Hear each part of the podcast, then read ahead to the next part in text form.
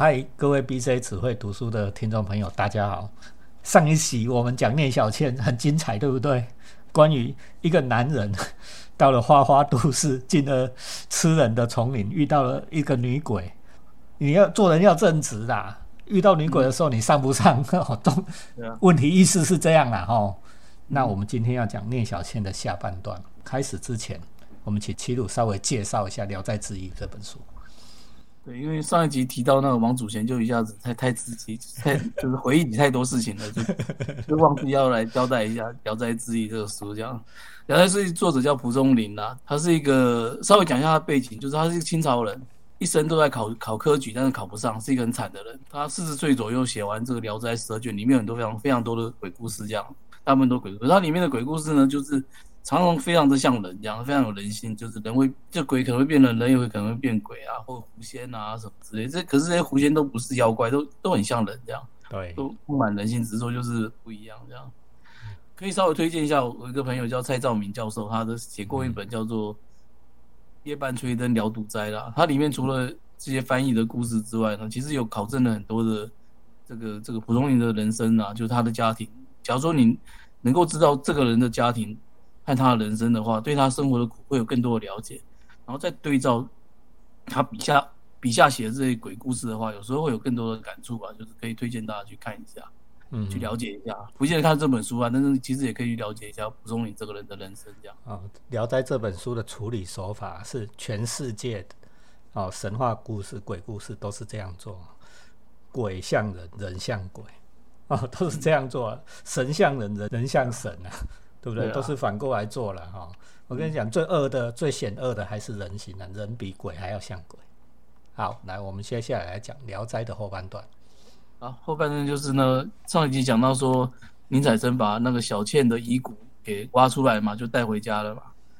那带回家之后，他就把它葬在自己的小屋旁边，而且就是倒了一杯酒，就祭祀，口中念念念讲说：“哦，这里没有那个恶鬼会欺负你啊，就不用。”怕了啊！那你不嫌弃的话，就安心住在这里。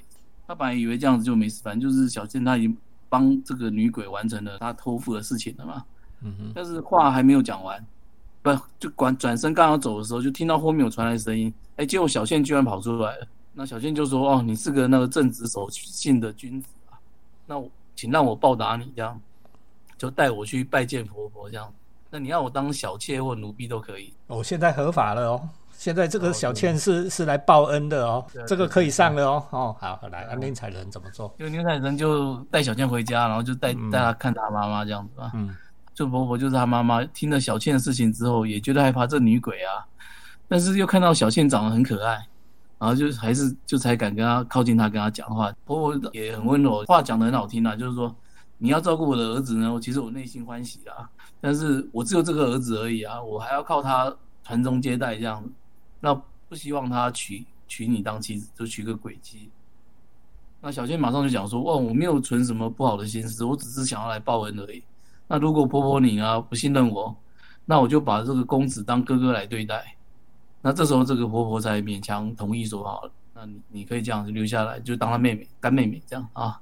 然后接着小倩又说：那我去拜见嫂嫂这样子，我妹妹嘛。”那婆婆就说媳妇身体不好，那现在不要去打扰她这样。那小倩马上又自己跑去帮厨房，就是厨房帮大家煮饭，那就开始在家里走来走去，好像当自己的家一样，好像这这是这是家已经生活很久一样，对，很自如这样。那忙了一天到晚上，天天要睡觉了嘛。但是呢，就是婆婆却没有准备这个小倩的棉被，这样子。那小倩看到了她房间里空空的，没有棉被，她就知道说。婆婆应该是要赶他走，不行，不要让他住这里，这样，嗯哼，就是没有真正接纳他。没地方睡的时候呢，小倩就就要走啊，可是又舍不得，他就徘徊在那个宁采臣的这个书房门外，那想进去又不敢进去，这样在那边徘徊很久。然后宁采臣看到了，才叫他，然后叫他，他也不敢进去，他就说房间里有剑气。宁采臣才想起来说，哎，是燕赤霞当时不是说走的时候送他一个那个。那个破皮囊嘛，就那个破水袋这样。对，这个皮囊应该也是有什么法力，所以他就把那个皮囊移到别的房间。这小倩这时候才敢进来。那进来之后呢，两人也不知道说什么，就是很尴尬，因为就是大家都知道这个小倩想要怎么样，但是又不行啊。那小倩就一个人在窗窗边，离远远的，在灯下坐了很久。那慢慢才想想想说啊，你呃，公子你你有读书吗？哦，对啊，说不不是考你要有没有读书啦。他说我小时候读过一本《楞严经》，啊，但是我现在已经忘光了。那就请大哥找一本给我，这样有空，而且有空的时候可以指点一下我念书这样。哦，把妹很有用啊，读书把妹很有用哈，所以要多看 B J 只会读书哈。来，然后讲完之后，两个人又不知道说什么，但是就是在那边坐着不走，然后赖半天，然后小仙不走，然后那个那个宁采臣也不知道怎么办，然后一直说二二更就很晚了，深夜了，然后宁采臣终于就是说，你你走吧，就说那个不能留你。那小倩就很伤心的求他，就说我是一个孤魂野鬼，我很怕一个人回去那个荒木之中。那宁采臣就说。我这里只有一张床，就算我们是兄妹，也该避嫌。你不能留到我房间里。这样，小倩听了之后才依依不舍的走了，然后转身出门就消失不见。第二天一早，小倩又出现了，而且她一来就马上去找婆婆，向婆婆请安，然后捧着那个脸盆，就以前能起床洗个脸嘛，对，叫精神嘛，洗，再捧个脸盆给给婆婆洗脸。其实宁采臣的妻子本来就是卧病在床。对，所以其实婆婆还蛮辛苦的，要做一些家务什么的，不是不能全靠媳妇嘛。那但小倩一来呢，就努力把所有家事都接过来做，而且每样都做得很好，做到让婆婆满意。这样到了晚上呢，休息的时候，她就捧着那个《楞严经》，哦，就在宁采臣的书房外读书，这样在那边念经，念佛经然后来对对，然后一直到宁采臣睡着的时候，才才肯离开这样。日复一日啊，这个婆婆慢慢的越来越喜欢小倩，你看又会又会帮忙家事啊，然后又体贴这样，又尊敬她这样，子，是不是很好？当大人人都会喜欢啊，然后就忘记她她是鬼这样，啊，甚至晚上都愿意留她下来一起睡这样。而且小倩刚来的时候是不吃饭的，过了半年之后呢，哎，慢慢好像会吃一点稀粥这样。那婆婆跟宁采臣都非常越来越喜欢这个小倩，然后也不再说她是鬼。后来呢，宁采臣的妻子过世了。那婆婆居然就说：“啊，那你就娶小倩当妻子好了。”但是其实还是有点忧心，说小倩能不能生这样子啊？嗯哼，因为她是鬼嘛。那小倩就说：“宁采臣将来会有三个小孩，这是老天注定，不会说因为有鬼妻就没有。”宁家就就大张旗鼓办婚礼啊，通告亲朋好友周知这样。那小倩化完妆出来，新娘见人嘛，化完妆出来见人之后，大家都觉得这小倩非常漂亮啊，亲朋看了也都非常的投缘，非常喜欢。说啊，这个根本仙女哪边找的这样？然后小倩会画那个，就是以前的那个，诶，文人画，就是梅兰啊什么的，嗯，就是画一些这种画。然后每来来的宾客，他说每个人都送一幅画带回去当礼物，宾客们都很喜欢珍藏，这样就很体贴。你看，就是来参加婚礼，看我还特别做手工的礼送，对吧？是不是很有诚意这样？那很会做人这样，就这样子，就是小倩就终于明媒正娶，跟那个宁采臣结婚了，然后。又这样生活共同过了一阵子啊，小倩就突然显得有点忧烦害怕的样子。那忽然就跟那个宁采臣问起说：“燕赤霞以前给你的那个那个水袋呢？那个那个皮囊哪里去了呢？”那宁采臣说：“我知道你怕这个袋子，我怕你怕，所以我已经把它移了移到别的地方收藏起来了。”小倩就说：“啊，我已经那个承受生人的气息很久，就是跟跟你们这些人就是。”混在一起混很久不怕了啦，对对，我已经不怕了。对，那你就把它取来放在我们的床头边吧。这样，他说：“宁采臣说为什么？”然后小倩说：“我这几日来就是心神不宁啊，有多不好的预感。那个因为我逃离了金华，可是那个妖怪还在那边啊。那我逃离那边一阵子，这妖怪搞不好已经知道我躲在这里了，会找上门来。这样，然后宁采臣听了之后，就赶快去找这个皮囊出来，然后交给小倩。那小倩呢，就是反反复复的。翻看这样子，然后就说啊，这个是剑仙杀人之后装的袋子啊，就是现在都已经显得这么的破旧了，还不知道是杀过多少人装在里面，才能够用到这么烂、这么这么破这样子。然后说我现在看到这个还是不由得，虽然我已经有那个生人的气息保护，但是我还是觉得不自主会起鸡皮疙瘩，这样很恐怖这样。果然那个妖怪。晚上就跑来了。这个妖怪呢，长得像夜叉一样，眼冒凶光，然后吐出长长那个红色的舌头，很凶恶。但是妖怪也也只敢在门口徘徊，因为但是就是一想一直想进来，但是徘徊很久之后，终于下定决心就冲进来，伸出爪子想要去碰那个破皮囊。结果没想到刚要碰到的时候，那个皮囊里面突然钻出一个恶鬼，只露出半那个上半身一个精灵，然后抓住妖怪之后就把它拖进皮囊里，然后这个世界就安静下来，就平静。阿拉丁的神灯里面那只怪跑出来抓妖怪的对啊，然后小倩看到这样状况之后就很开心，就说哇，现在没事了。那两个人就把那个皮囊打开来看，然后里面只剩下清水书生，就是妖这些妖怪应该都化成水了。这样对。之后呢，宁采臣就是考上了进士，然后小倩呢生了一个男孩，然后之后呢，宁采臣又纳了一个妾，然后他跟小倩两个人又各生一个男孩，一共三个。预言是成真的，三个，而且这三个三个儿子都还蛮上进的，都有考上功名，那这一家就是名声显赫这样。哦，这个宁采臣不错呢，最少娶了三个呢，哦，两个了，两个了。他他他各生一个，是说他跟那个妾又各生一个，是两个。对啊。那个故事讲到这里就讲完，但是其实我最后就来分析一下了，就是说，假如看这个《聊斋》，《聊斋》的话，最表面看，当然第一层就是鬼故事嘛，就把当成一个鬼怪故，一个奇怪的故事来看。哎，这个鬼居然是是可以变成人，然后而且跟人嫁嫁给人当妻子，这样，这个就是一个奇怪的传说，这样。我们往下看的话，就是知道说，《聊斋》里面的这些鬼跟狐仙，其实都不像是我们想象中那种就是没有人性的那种凶恶的妖怪。像这边，它就是它就是一个看起来就是一个可爱的姑娘啊，而且就是有鬼最后变成人啊。所以鬼其实只是一个故事的一个一个一个一个壳啦，一个那个设定而已。对，我觉得说在这里的话，我自己想，我就觉得它是可能是应该是紫色一些诶非主流的边缘族群，比如说。对你假如说是小，如果说小仙是鬼的话，你就想说她可能就是那种，就是失足的那种卖淫的少女啊，对不对？对，或者说是那种被这个都市里面的这些黑道去控制去卖淫，对啊，一好不容易呢，就是遇到了一个那个正直的仗义的这个书生，就他就跟着这个书生私奔了，这样带回去，然后被这个书生带回家之后呢，他就表现的非常的努力，这样就是好像做好努力的想当一个好好好的人这样。让大家都喜欢他，而且就最后终于融入了这个家庭，然后就是终于获得就是幸福美满快乐的生活，这样就是一个上就是成功的励志故事啦。这样这是一层的解读，就是说其实你不要把它想成是鬼，它就是人的故事，这样对吧？只是用它来寄托一些就是不好讲的人，这样就是讲到这里的话，其实假如说把它当成一个这样子的一个爱情故事来看的话，其实我我我非常喜欢里面的一段，就是那个小倩在。深夜徘徊徘徊嘛，被带到书房里面，两个人相顾无言的那种那一段，其实我我觉得非常的喜欢呐。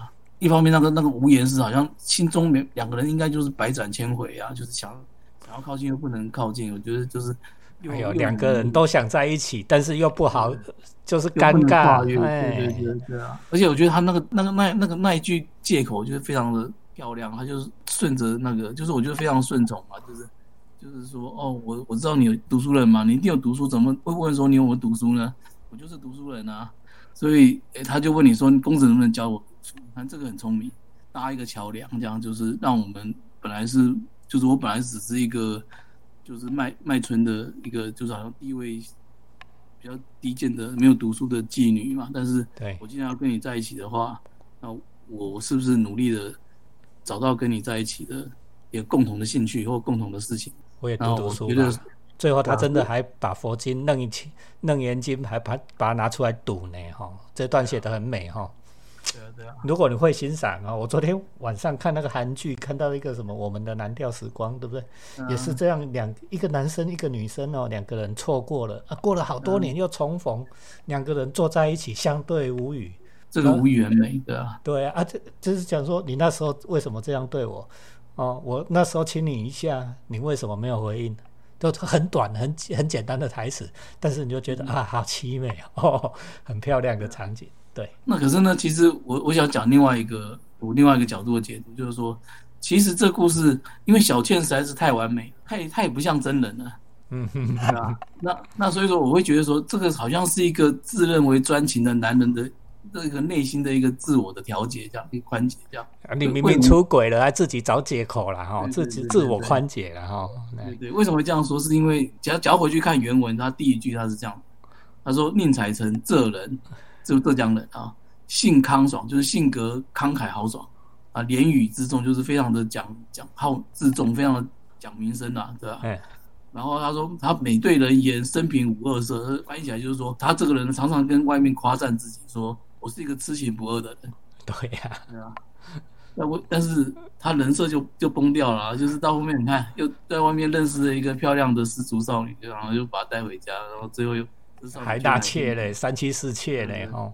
对啊，就这样，这样是不是他是不是就对不起他自己原来的那个夸耀那个那个设定？这样他觉得我不是，他一直一直讲说我不是啊。那可是他必须要编一个故事，你就算不是骗别人，你也得骗自己，说为什么？为什么这样？那当然，你说古代人呢，你说三妻四妾好像也没什么了不起，就是也不会被人家非议啦。为什么？所以说第一句啊，故事就就交代说为什么，就是宁海神会有这样的问题，是因为他是一个自己标榜自己专情的人。对啊，可是老实讲，就是这都标榜啊。有时候爱情就是没有道理的，就是爱情来的时候，哦，对吧？就是 他就是没有办法抗拒啊，就楚楚可怜这个小倩，好像就是让他破防，他就心动了，没办法嘛。那可是，可是假如说他因为在外面认识一个年轻漂亮的美女，就带回去当小妾，这可能他连他自己就没有自己自己自己这一关都过不了，就是看不起自己啊。因为这样的话，等于说就是因为他私欲嘛。对他喜欢美女，喜欢美色嘛，所以就是把人家带回来。这个这种行为就是很渣，就现在讲就是渣男，对不对？但是如果呢，哎，换换换个角度，换个风气去想，那我是拯救这个少女，然后脱离苦海，哎，就是就不一样了。哎，对啊，对，就好像可以了 哈。对啊，对对对对。所以呢，我觉得说他其实说穿了，有可能就是一个一个男人的一种自我的。对自己行为的一种的自我的安慰，这样子啊，对吧？那可是是就是因为他要抚慰他那种他原来说道德的东西，要不然自己都会选择自己这样。那我是觉得说，现在网络上不是也有一种说法，就是把这种买春的这种行为说成说是拯救失足少女嘛？我不知道谁哪边传出来，但是我听过了啊。我相信说发明这种说法的人未必去真的看过那个聂小倩，因为聂小倩《聊斋》这种古文未必很多人看这样。